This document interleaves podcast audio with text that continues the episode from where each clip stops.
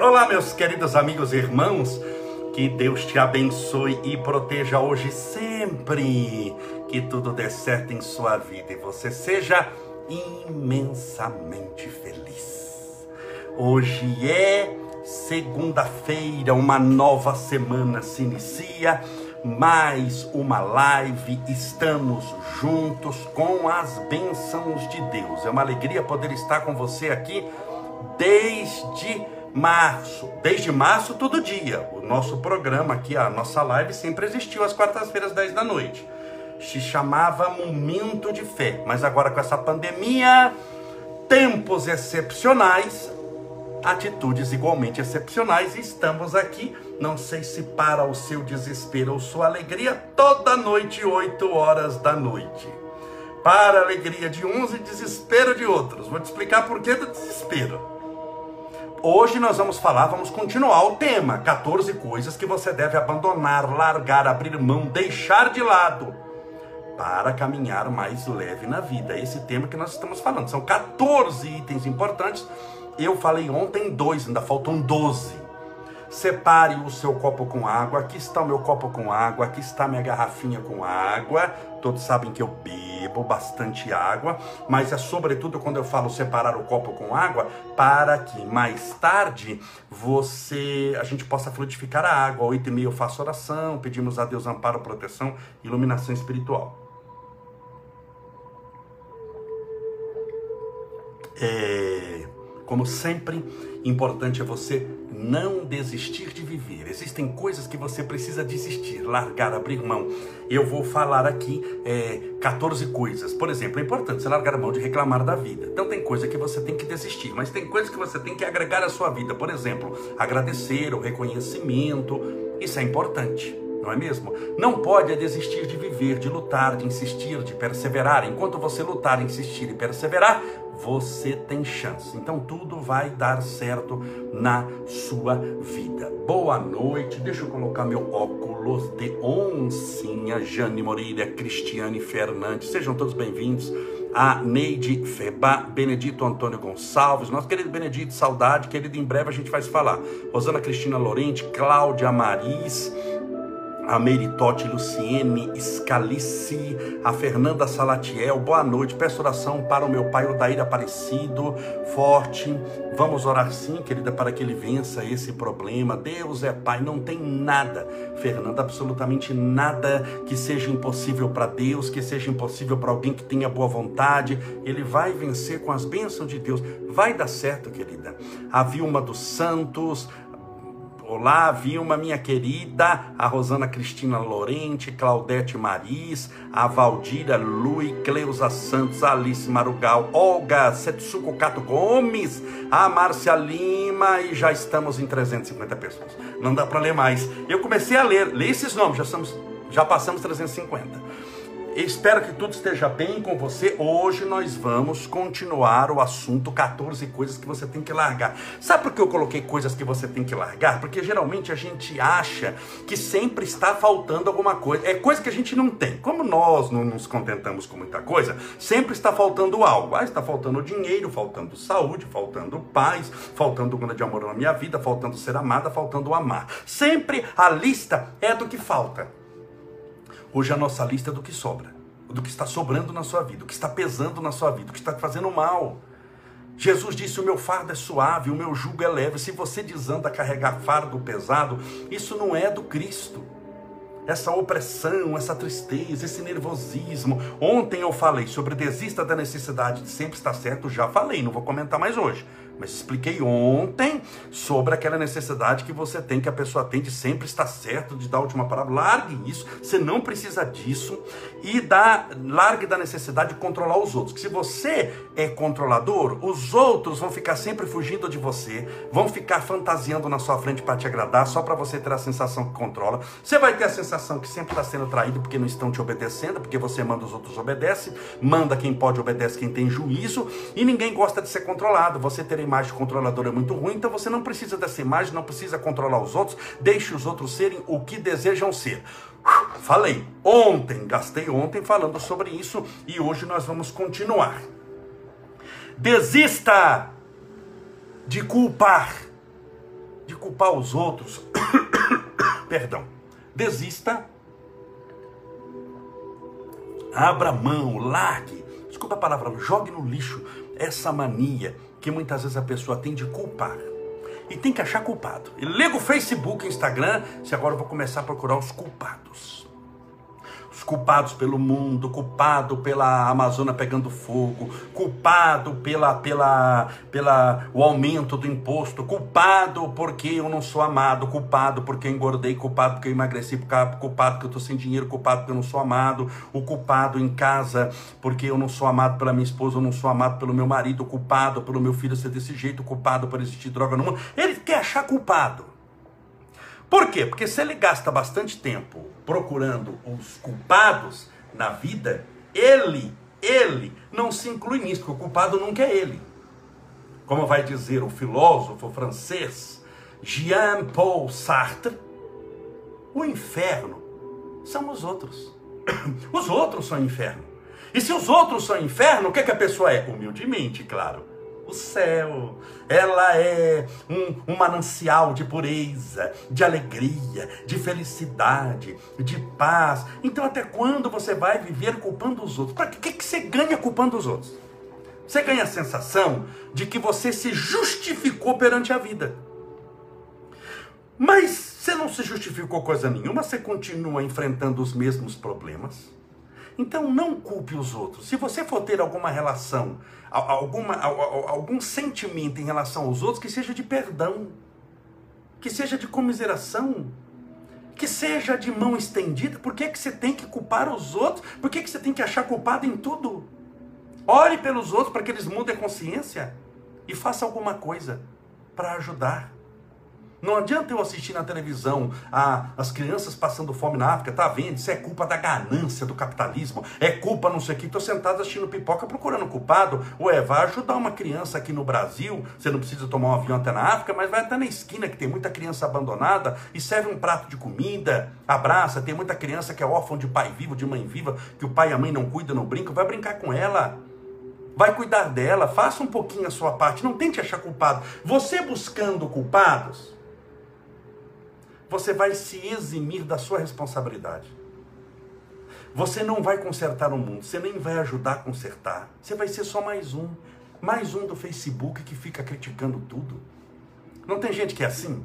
Que discorda de tudo, que faz de tudo. Se ele entra numa página, você põe uma foto de uma coisa boa, de não sei, esse dia eu coloquei da vida de Chico Xavier, uma mensagem que eu chamo das mais lindas, do sofrimento dele quando criança e da superação do sofrimento dele, e a pessoa entra, não é por maldade, isso é, você não está fazendo por maldade, está fazendo por falta de esclarecimento espiritual. Ai, mas eu não concordo com esse sofrimento, onde já se viu falar desse sofrimento? É a vida, é a biografia dele, eu não posso inventar que Chico andava em Mercedes blindada se ele andava descalço, não tinha onde cair morto morto. Eu tenho que ser fiel à, à verdade dele, à realidade dele. Mas ele superou isso. Ele apanhava da madrinha e, e, e aprendeu a não chorar, a não reclamar, lembrar que mais do que ele apanhou Jesus. Olha, olha a, o exemplo que é para nós. E tem gente que critica, que fala que não tá bom, que não é isso que eu quero ouvir. Tem muita gente que, que tem mania de querer ouvir, como hoje eu coloquei, olha, falar demais, falar o que você pensa, não é ser verdadeiro, a verdade dói. Não, você é uma ponta de espada que fica ferindo os outros. E você lá, por acaso, é verdade? A verdade é Deus. Verdade não tem dono, tem escravo. Quem corre atrás dela a vida inteira. Use a sua palavra para orientar, para abençoar, para proteger. Quem fala tudo que passa pela cabeça é pessoa sem filtro. Pessoa que tem pouco amigo, sempre. Pode ver. É pessoa que tem, ah, não, eu falo porque eu gosto de falar tudo na cara. Você entra no, no perfil dela, no Instagram, no Facebook, e tem meia dúzia de amigos.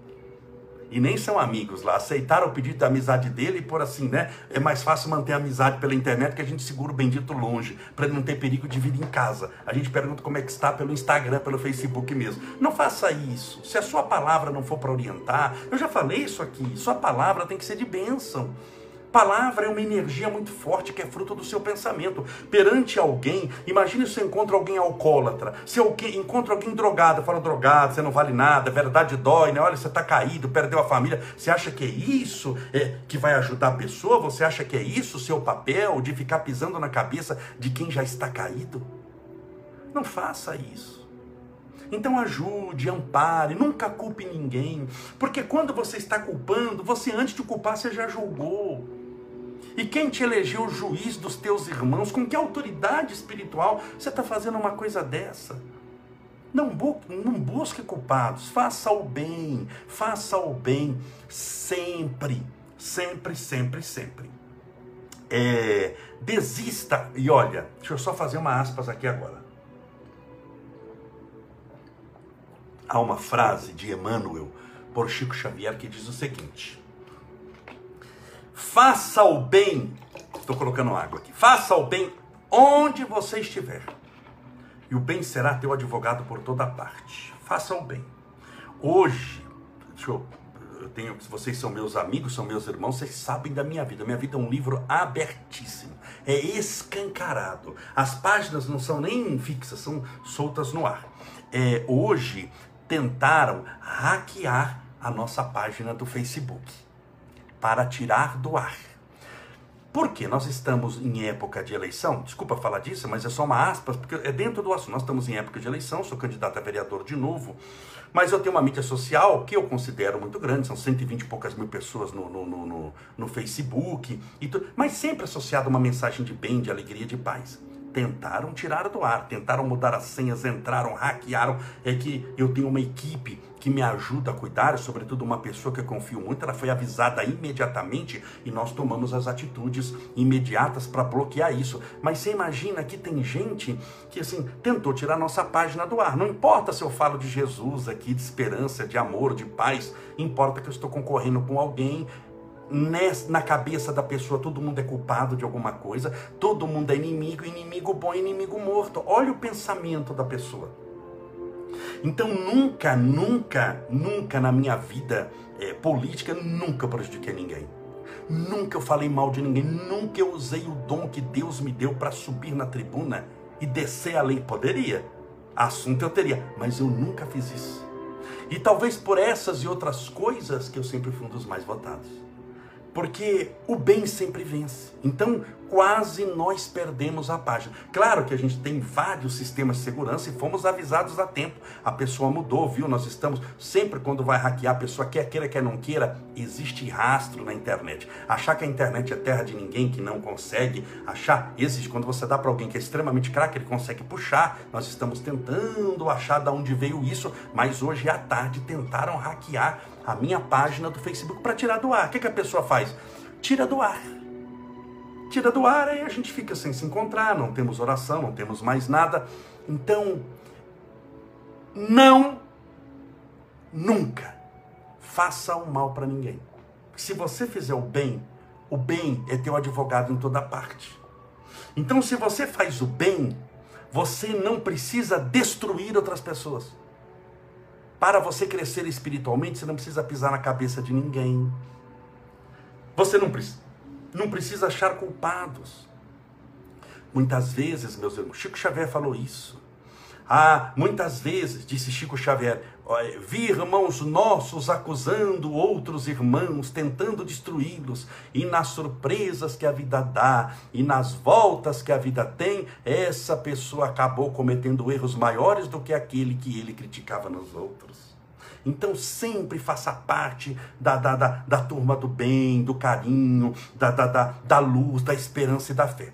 De todas as maneiras, eu peço também para vocês oração por mim, pela minha vida, pela minha vida espiritual, pela minha vida profissional, pela minha vida política, pelas nossas lives, pela nossa estada aqui, pela minha família. Rogo bênçãos pela minha esposa, pelo Estevinho, pelos meus pais, assim como eu oro por vocês. Aqui nós somos amigos, nós somos irmãos. Aqui eu não escondo nada nada. Quando vai começar, a, eu mostro, olha, eu vou começar a orar para preparar para as nossas atividades. Eu pentei o meu cabelo, escovo os dentes, lavo o rosto e estou aqui de cara lavada.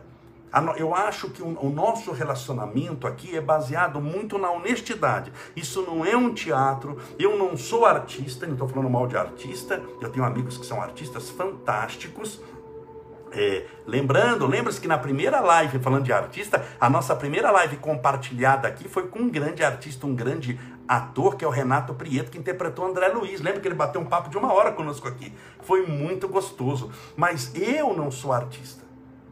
Eu olho no fundo dos seus olhos Claro que não dá para olhar nos dois aqui, eu olho um pouquinho no Facebook, um pouquinho no Instagram, mas quem assiste palestra minha sabe que é olho no olho, não é olho embaixo, eu não levo papelzinho para ficar lendo, para não me comprometer, não, é olho no olho. Eu tiro o que está dentro do meu coração, da minha cabeça, de maneira muito honesta. Falando é, é, o que eu julgo que tem que falar, mas sempre com carinho sempre com amor, algumas vezes de forma mais incisiva, porque eu estou vendo que a pessoa está indo para um buraco da depressão da... e eu posso ajudá-la, você não tem a certeza que, se necessário eu pulo no buraco, puxo a pessoa pelo cabelo, pela roupa para tentar salvá-la. Mas é a atitude que eu gostaria que você tivesse comigo. O amor que você tem pelo meu filho, pelo Estevinho, que eu mostro aqui, meu filho mais novo, é o mesmo amor que eu tenho pelos seus filhos. É o mesmo amor, o respeito que você tem por mim é o mesmo respeito que eu tenho por você. Eu considero que você entra na minha casa. Você que me assiste aqui constantemente, que não caiu de paraquedas, não está aqui a primeira vez, mas que me assiste, que me conhece, eu considero como um amigo íntimo. Eu considero como você se estivesse frequentando a minha casa. Eu considero, quando eu estou fazendo a live, que a gente está sentado na cozinha da minha casa. E eu falo de cozinha porque o Chico sentava muito na cozinha para conversar com os amigos, naquelas conversas extremamente duradouras. Eu lembro muito disso. Estamos sentados na cozinha da minha casa falando de Deus, de Jesus, falando das nossas dores, dos nossos problemas. Então peço a sua oração, sim, em meu favor, para que Deus proteja, para que abençoe, para que as pessoas parem de ficar tentando tirar a minha página do ar e tentando trocar senha, assim. Não conseguiram, não. Mas, mas tentaram, ficam tentando, porque é época de eleição e a pessoa quer, se incomoda com isso. Mas, vamos avante. Um ajudando o outro aqui. E abençoando a tudo e a todos. Sem ódio de ninguém. Nós não vamos odiar ninguém. A todos perdoamos, mas pedimos proteção. Outra coisa que você precisa desistir é do diálogo interno autodestrutivo. O que, que é isso? Eu não sou nada. Eu não sou ninguém. Ah, é por isso que eu estou passando isso, eu não valho nada mesmo. Ah, por isso que eu estou sempre assim, porque eu nado, nado, nado e morro na praia. Isso é um diálogo. O diálogo pressupõe-se duas pessoas, né? Diálogo. Se for sozinho é monólogo. Você fala, mas eu estou sozinho, como é que é diálogo, não é monólogo? É que você conversa com você mesmo. É como se você fosse. Ah, você já viu aqueles desenhos que tem um diabinho e tem um, um, um anjinho que fica do lado da pessoa? Então ficam dois. Fica o diabinho falando para você, no fundo é você mesmo. Mas é aquele diabinho falando: ah, você não consegue, você não vai virar nada. Ih, seu pai não virou nada, você também não vai virar nada. Isso não vai, isso você não está perdido, você já não tem mais idade para amar nem para ser amado, você não vai conseguir um emprego bom você vai ficar desse jeito mesmo, você não vai emagrecer, você não vai engordar, você é feia. Sabe aquela sugestão do Satanás? Então nós estamos chamando aqui de, de eu não vou colocar a sugestão do Satanás. Nós vamos chamar de diálogo autodestrutivo, mas é sugestão do Satanás. Então largue de ficar com diálogo autodestrutivo. Eu não sou nada, não sou ninguém. Ah, eu vou tentar, mas não, não nem sei se eu vou tentar. Ah, vou tentar, mas eu sei que não vai dar certo. Tem gente que vai no centro espírita e fala o seguinte: olha, eu adoro a palestra, eu gosto do passe, gosto do tratamento, gosto do local, gosto da vibração, que lugar maravilhoso. Mas eu sei que no meu caso, nem Deus dá jeito. E não dá mesmo. Não porque Deus não pode, mas porque a pessoa não deixa. Porque ela não deixa. Então tome muito cuidado com isso, com esses diálogos autodestrutivos. Busque a paz de espírito, a alegria, busque pensamentos positivos. Largue de ficar na sua cabeça te sabotando. Eu já falei aqui de sabotagem. Na, na, na época da Revolução Industrial, e sobretudo quando os homens foram à guerra, porque quando criaram as indústrias, a, a, o povo saiu do campo e veio para a cidade. Foi a chamada Revolução Industrial, estou resumindo bastante aqui. Mas na época das guerras, os homens iam para as guerras. Hoje a mulher também vai, mas é muito mais homem naquela época. Então você imagina quantas mulheres que ficavam e quantos homens que iam. Então quem produzia as bombas, os tanques, as espingardas, os rifles, os capacetes, as armas, quem produzia todas as coisas da sociedade eram mulheres. Os homens estavam na guerra. Homem na Europa, nos Estados Unidos, estava guerreando. E mulher que estava mantendo toda a sociedade, mantendo a casa dela e mantendo as empresas funcionando. Só que não tinha, nessa época, décimo terceiro, férias, esse negócio de horário de trabalho, tinha que trabalhar 20 horas por dia, não tinha horário para entrar, horário para sair, era um negócio desesperador. E aí começaram então as chamadas primeiras greves, as buscas pelos direitos. Na França, as mulheres iam, não tinha tênis, sapato, Louboutin, elas iam com tamanco. Tamanco é um tamanco de madeira com uma tira de couro. Não tira que vai no dedão do pé como chinela havaiana, mas aquela tira que pega os cinco dedos, presa por tarraxas. Chamava-se tamanco. Tamanco em francês chama-se sabot, S-A-B-O-T. Para elas que estavam trabalhando naquelas máquinas, na indústria, quando elas queriam parar as máquinas, o que, que elas faziam? Para falar que a máquina deu defeito, porque eles não podiam desligar, senão seriam demitidos. Elas pegavam uma faca, um canivete, e pegava o, o, o tamanco e descascava o tamanco e pegava aquelas lascas de madeira. E colocava as lascas de madeira na engrenagem da máquina, a engrenagem travava. Elas faziam isso numa fábrica muito grande. Então, daí a palavra sabotagem. Sabô é tamanco, elas pegavam o tamanco, colocavam na máquina, a máquina travava e ficou o nome sabotagem. Sabotagem é o mecanismo pelo qual eu utilizo de algo para atrapalhar alguma coisa ou alguém. Mas existe a autossabotagem, o mecanismo pelo qual eu mesmo atrapalho a minha vida. Com pensamentos autodestrutivos. Isso chama-se sabotagem. O que eu chamei aqui, só para nós que somos amigos, a sugestão do Satanás. Então, pare de dar ouvido para isso. Pense na vida de maneira diferente. Pense na vida de maneira mais dinâmica. Senão você vai ficar se sabotando toda hora. E pelo amor de Deus, se você não puder contar com você, fale o que, que vai dar certo na sua vida. Você vai fazer regime, você só não pode contar com você. Ah, vou crescer espiritualmente. Parabéns. Só não pode contar comigo no crescimento. Mas você vai crescer espiritualmente? Não vai. Vamos fazer um círculo de oração onde você vai participar. Você só não vai orar. Mas que ciclo de oração é esse que não pode contar com a sua oração? Então, você se sabota. Olha, é, se você quiser conhecer seu maior inimigo, vou te ensinar como. Dá tempo de você fazer agora. Você vai ao banheiro. Que é rapidinho já já você volta. Você vai no banheiro e olha no espelho, bem no fundo dos olhos te apresento o seu maior inimigo. Ninguém pode fazer mais mal para você do que você mesmo. As pessoas podem fazer algum mal para você, podem te perseguir, podem te caluniar, mas acredite em mim, o único ser que pode te destruir é você mesmo. Então, se você quiser conhecer seu pior inimigo, é só você ir no espelho, olhar no fundo dos olhos e falar: prazer, é você que está me destruindo, me auto-sabotando, tendo pensamentos de destruição, sensações negativas, pensamentos de luz, e aí você vai falar: é só eu mesmo. Agora, se você quiser conhecer o seu maior amigo, vá no espelho também. É impressionante como em atividades que são importantes à sua presença, como beber água, dormir, cantar, chorar, nascer, morrer, tudo, você é decisivo nisso. Por isso você é importante, por isso que nós cuidamos aqui de você.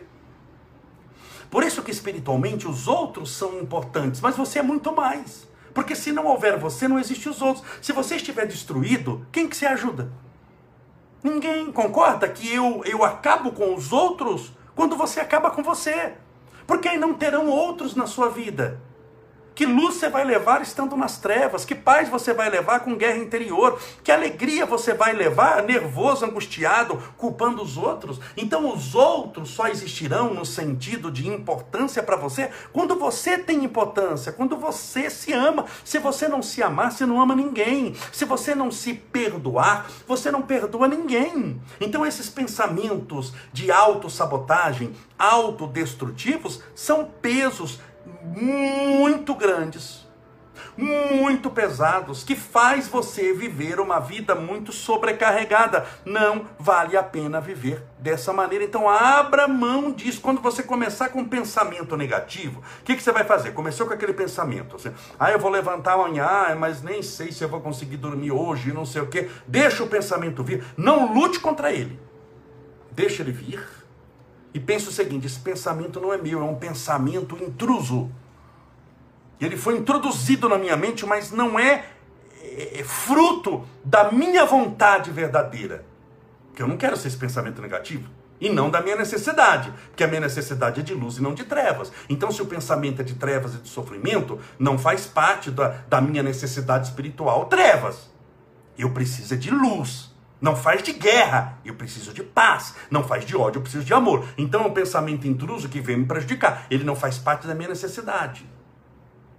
E ele não faz parte da minha vontade. Eu posso ter esse pensamento por hábito. Eu passei 200 anos, eu passei 50 encarnações tendo pensamentos negativos. Eu me acostumei a ter pensamento negativo. Mas no fundo não é o que eu quero, é o que eu me acostumei. Tome cuidado, muitas vezes você se acostumou com determinada coisa e acha que só porque você se acostumou com aquilo, você quer aquilo, você não quer aquilo. Ninguém quer sofrer. Você pode ter se acostumado a sofrer. Ninguém quer ser maltratado.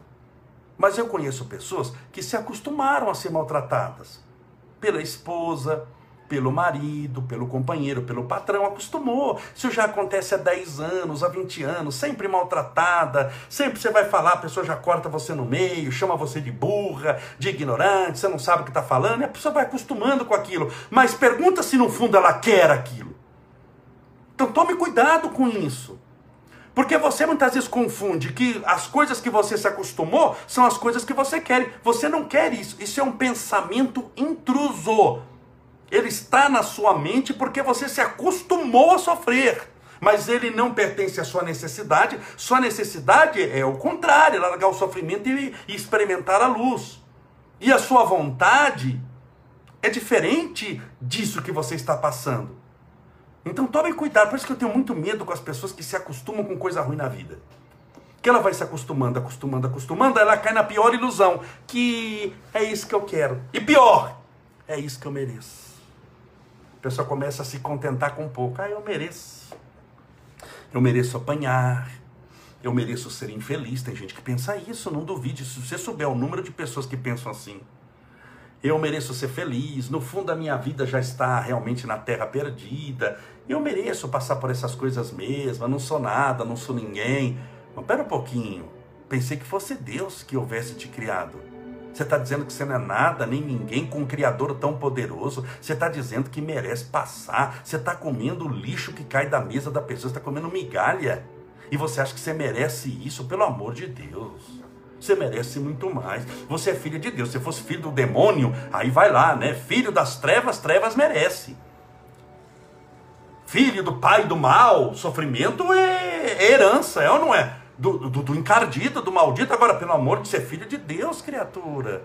Deus te ama, Deus te ampara, Deus tem um sentimento por você imaculado, poderoso. É um amor que, que, que não dá para medir, é imensurável, é incomensurável. E você acha que você não merece nada, que foi criado para sofrer, para apanhar, para comer migalha no chão? Tenha santa misericórdia. Para os meus cachorros, que são meus cachorros, eu não deixo comer no chão, nunca joguei comida no chão para eles comerem. Come na minha mão, come numa travessinha já em cima, para eles não, não ficarem com o pescoço torto. Para o meu cachorro, para os meus cachorros, para os animais, que são nossos irmãos e merecem o céu. Agora você vai falar isso? Então mude tá bom? Esse diálogo autodestrutivo é muito ruim para você. Mude isso. Você vai vencer, você merece muito mais. Então, tome cuidado. Não é o que você precisa, esse pensamento. Você precisa de paz, de luz, de amor, esse pensamento de trevas, sofrimento e dor. E não é o que você quer. Você só se acostumou a passar fome, espiritualmente falando mas você gostaria de sentar num bom banquete e comer com dignidade. Você só se acostumou a viver da migalha dos outros, da comiseração dos outros, da pena dos outros, mas no fundo você não queria que fosse assim. Você queria amar e ser amada. Você queria ter uma vida infinitamente mais digna, realizada. Então não aceite isso que você não quer e você não precisa para ditar sua vida, o seu comportamento. Isso é um peso que você não precisa carregar.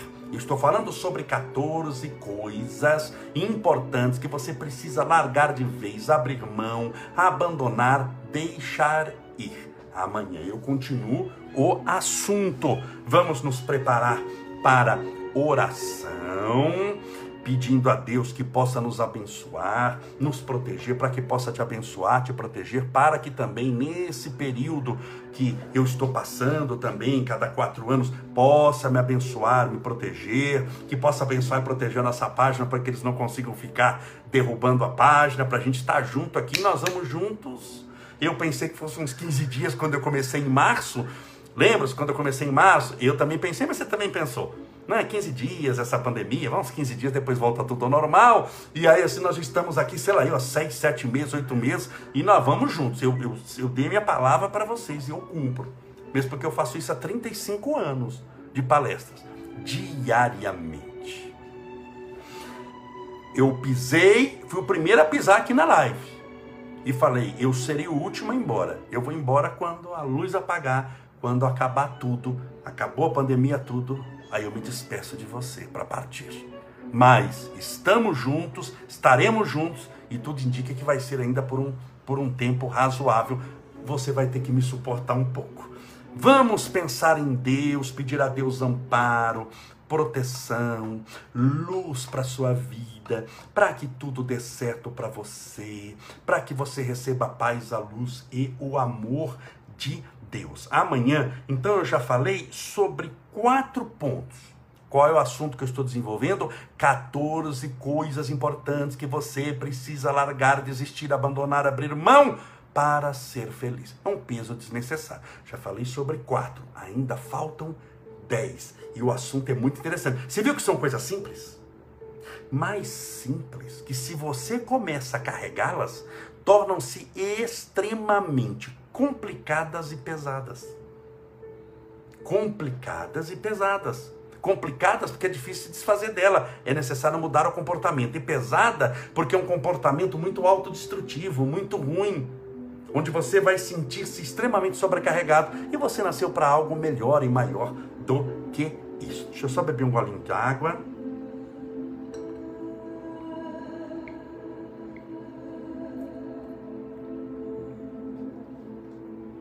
Que saudade viu de ir para Uberaba antes de fazer oração. Quem me conhece, que meus irmãos, tem gente que fala assim, que entrou e falou assim, ah, é por isso que você está fazendo live, porque você é candidato. Meu filho, eu faço isso há 35 anos, 8 mil palestras nas costas, 34 viagens ao exterior só para fazer palestra. Fui várias vezes a Nova York e não tive a chance de conhecer ainda a Estátua da Liberdade. A tarefa espiritual para mim vem sempre em primeiro lugar. É, mas nem lembro o que eu estava falando agora. Deixa eu beber outra água. Mas estamos juntos, é isso que importa. Não importa o que eu estava falando, importa que a gente pode rezar. E rezar sempre é bom. Ah, me lembro. É, de ir para Uberaba. Como eu estou falando que eu viajava bastante, eu, quando conheci o Chico, eu tinha 19, 20 anos de idade. Eu vi o Chico a primeira vez, e a primeira vez já foi para mim fantástico, porque eu fui levado por um casal de amigos, que é o senhor Carlos Prestes Sanches, a esposa dele, Elizabeth Guiô Corrato Sanches, fui eles, os dois e o filho, e nós tivemos acesso, ao, o Chico foi ao centro, eu fiquei do lado do Chico, Chico psicografou, olha, até, e depois eu fui para casa do Chico com o Chico, Ficamos quase lá até o nascer do sol. A primeira vez com ele, eu já passei umas seis horas com ele. Na casa dele, ele contou um monte de coisa. Foi uma coisa deliciosa, deliciosa. A partir daí eu comecei a ir a Uberaba sempre para ir o Chico. Umas vezes entrava na casa, trazia para o centro, trazia nos dois, trazia ia da, ia da casa para o centro. E depois que o Chico desencarnou, isso eu fiz durante toda a vida do Chico. Quando o Chico desencarnou, eu continuei indo para lá. Continuei indo para lá cada 40, 40, 60 dias, vou no centro, que mata saudade. Você imagina, eu conheci ele lá. Se eu vou na casa dele, eu lembro, puxa, aqui eu almocei com o Chico, eu jantei com o Chico. Aqui eu fui com o Chico, esse carro eu andei com o Chico. O centro, aqui eu sentei do lado dele, ele assistiu palestra a mim. Então, eu me lembro disso e vou sempre para fazer palestra no Uberaba. E quando eu vou, eu faço o livro de oração. Geralmente são mais de 17 mil nomes colocados. 17 mil nomes. E eu vou no quarto do Chico, passo lá horas rezando quando eu fui, Estevinho tinha um mês de idade, 28 dias. Estevinho ficou no, no, na cama do Chico, dormindo lá e eu rezando. Depois eu vou para o centro e rezo. Que saudade de viajar para Uberaba. Eu falei ontem via internet com o nosso querido Eurípides, eu tenho uma ligação com eles. Quem fez o meu casamento foi o filho de Chico Xavier, doutor Eurípides Humberto e Gino dos Reis. Foi Eurípides que celebrou meu casamento. Tem uma ligação com eles, tem a peruca do Chico Xavier que não estou usando, mas está lá no meu gabinete para você ver as roupas do Chico, lenços do Chico, muitos lenços que eu uso, uso de uso meu pessoal, pertenceu ao nosso querido Chico Xavier. Eu tenho um carinho por ele grande, que saudade de viajar. Por isso que eu não vejo a hora. Você não tem noção, se mudou para você essa pandemia que você tem que ficar em casa, você tem noção para mim que ficava no mundo o dia inteiro? Muito, muito. A primeira coisa que eu vou fazer quando acabar tudo isso daqui é correndo ir para Uberaba para fazer a minha palestra no Grupo Espírita da Prece. Nós vamos viajar juntos, você vai me acompanhando. Vamos entrar no quarto do Chico, vamos orar. Importante é você entender que você não está sozinha, minha filha, que você não está sozinho, meu irmão. Nós estamos juntos, mesmo distantes aqui por uma isso é uma condição momentânea, mas ninguém separa quem se ama e longe é um lugar que não existe para as pessoas que se respeitam, que desejam o bem e que aprendem a se amar em Cristo e vamos pedir a Jesus que nos possa abençoar e proteger.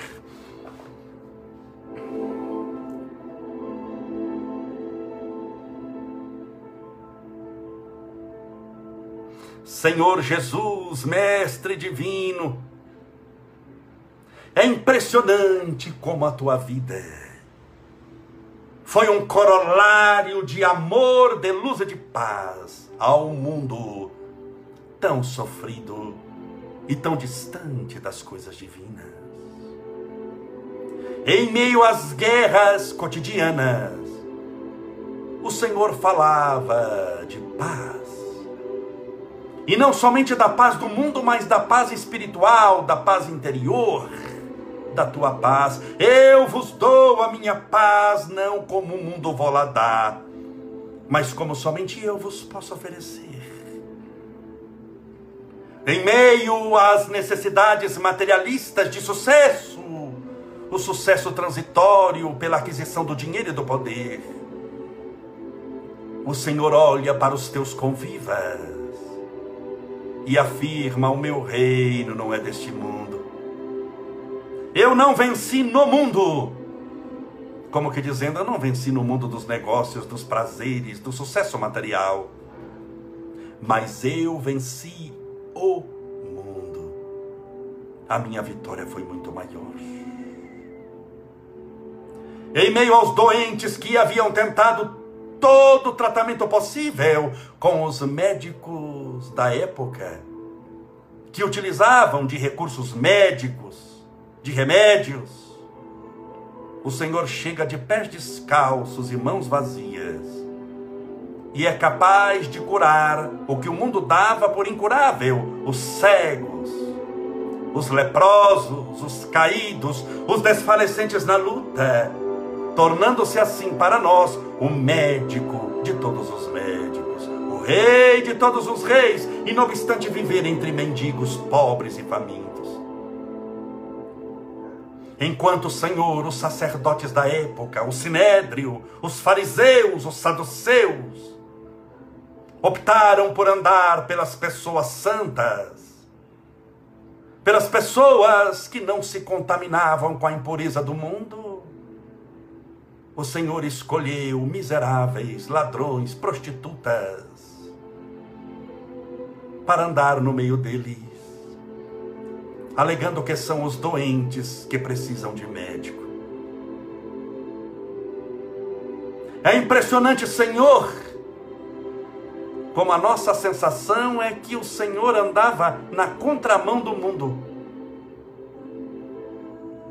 Como hoje aqueles que te seguem possuem igualmente essa sensação. Andarmos na contramão do mundo.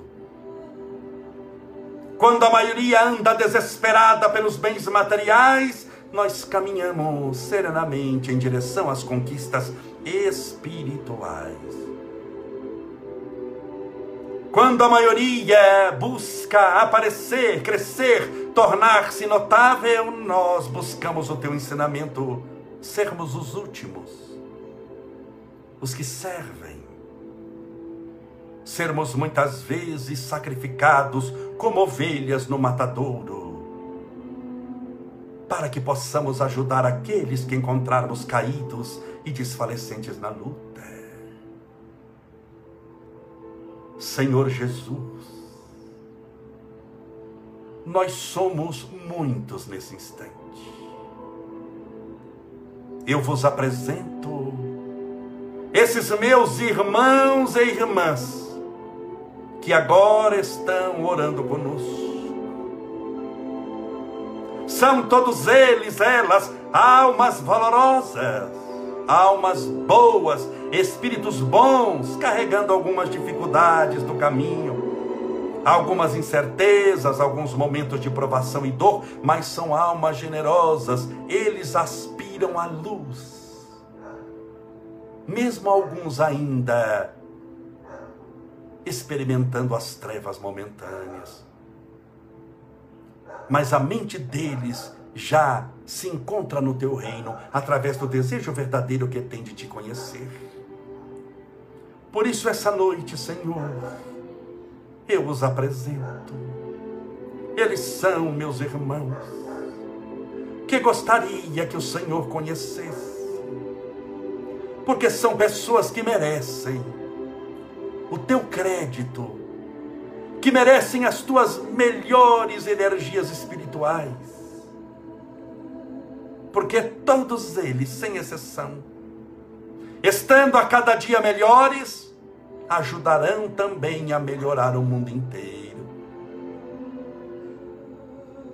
Se tornarão servos valiosos das tuas vontades, soldados do teu exército de misericórdia e amor serão instrumentos preciosos na construção do bem na terra. Por isso eu rogo por todos eles o tratamento espiritual curador. Que todos aqueles que estão orando conosco agora recebam esse tratamento espiritual poderoso, que eles sintam, Senhor, o poder, a tua manifestação, a tua energia, a tua majestade a tua glória, Jesus. Através das mãos desses benfeitores espirituais, queridos amigos que agora circundam essa pessoa, em sua casa, em seu trabalho, onde ela se encontra, que ela receba esse tratamento espiritual poderoso para restabelecer a sua saúde física, mental, espiritual. Para que ela receba paz, coragem para enfrentar os reveses da vida e confiança de que tudo conspira para o seu crescimento espiritual e que o Senhor, Jesus de Nazaré, está ao seu lado ao lado dela nesse instante, caminhando com ela, com essa pessoa, orientando-a, amparando-a, protegendo-a, muitas vezes nos momentos de maior dor e sofrimento, segurando-a nos braços, trazendo-a de encontro ao teu peito, para que ela sinta de maneira mais próxima a tua presença divina. Rogamos as tuas bênçãos pelo mundo inteiro, por todos os nossos irmãos, pelos irmãos que tentam nos prejudicar. Rogamos por eles, Senhor, porque eles não conhecem a luz. O dia que conhecerem a luz, verão que não há maior alegria do que fazer o bem para os outros. Então oramos especialmente por todos os irmãos que querem nos prejudicar, para que recebam luz, amor, para que te conheçam melhor, Jesus. Nós rogamos a eles piedade, porque eles não sabem o que fazem. O Senhor é para nós o exemplo de conduta. Rogamos as tuas bênçãos para os cientistas do mundo, para toda a equipe médica, de enfermeiros também, auxiliares de enfermagem, farmacêuticos, fisioterapeutas, motoristas de ambulância, os seguranças dos hospitais, da parte administrativa, os assistentes sociais, a todos aqueles que estão cuidando valorosamente da área da saúde. Rogamos, Senhor, aos médicos no Brasil, que trabalham fazendo perícia, para que tenham coragem de colocar uma máscara, um jaleco, limparem as mãos com álcool e atender essa população sofrida, angustiada, passando fome, necessidade. Eles se formaram médicos, não para ter medo dos doentes, mas para recebê-los com todo amor e carinho. Que eles tenham coragem para trabalhar. As tuas bênçãos rogamos, Senhor, a todos os governantes, das nossas cidades, do Brasil, do mundo inteiro, para que se lembrem sempre dos pobrezinhos, dos mais carentes, dos oprimidos, que são os que mais necessitam dos recursos governamentais. Então, abençoai os nossos governantes do mundo inteiro, estejam eles onde estiverem. Rogamos as tuas bênçãos aos desempregados, passando por necessidades materiais difíceis, eles têm família para sustentar. Rogamos para todos eles a oportunidade de acharem um trabalho digno, honesto. Não te pedimos o dinheiro fácil, mas a oportunidade do trabalho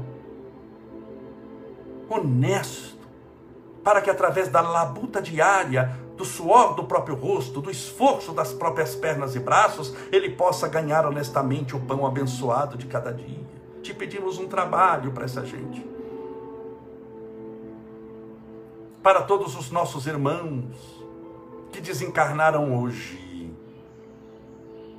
que hoje retornaram ao mundo espiritual, assim como todos nós um dia igualmente o faremos. Que eles tenham sido acolhidos pelos benfeitores espirituais da vida maior, pelos seus mentores espirituais, anjos, guardiões, espíritos de luz, e tenham sido encaminhados às colônias, hospitais, escolas espirituais, de acordo com a necessidade de cada um. As tuas bênçãos rogamos, Jesus, para todos aqueles que estão passando pela provação da depressão, da síndrome do pânico, da insônia, da opressão, do medo, da dúvida, da ansiedade, do remorso.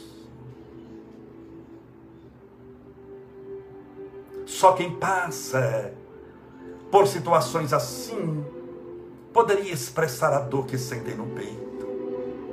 Que o Senhor os possa tratar, envolver o coração sofrido, balsamizar a mente cansada e trazer luz espargida pela tua bondade e misericórdia divina. As tuas bênçãos rogamos pelo copo com água, ou pela garrafinha com água que porventura foi colocado ao lado do celular, do tablet ou do computador. Que essa água seja fluidificada, impregnada dos melhores e mais poderosos fluidos espirituais curadores e seja envolvida em luz. Um pedacinho dos céus que desceu à terra e chegou agora nas mãos dessa pessoa. Que ao bebê-la com fé, possamos estar bebendo do teu próprio Espírito. Pai nosso, Pai nosso que estais nos céus, santificado seja o vosso nome, e venha a nós o vosso reino, e seja feita a vossa vontade, assim na terra como no céu. O pão nosso de cada dia dai-nos hoje, perdoai as nossas dívidas, assim como nós perdoamos aos nossos devedores, perdoai as nossas ofensas, assim como nós perdoamos a quem nos tem ofendido, e não nos deixeis cair em tentação, mas livrai-nos do mal, porque teus são o reino, o poder, a honra e a glória para sempre. Assim seja Graças a Deus. E viva Jesus.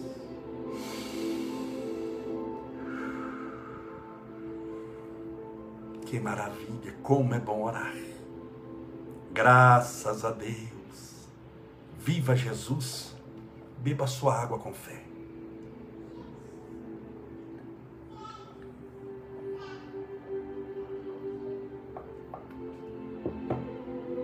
Muito obrigado pela sua companhia. Se essa live serviu de algum proveito para você, por favor, nos ajude a divulgar a mensagem do bem, compartilhando-a com os seus amigos. Amanhã, terça-feira, 8 horas da noite, continuaremos o assunto que estamos desenvolvendo. 14 coisas importantes para você largar de vez, abandonar, abrir mão, caminhar mais leve e ser feliz.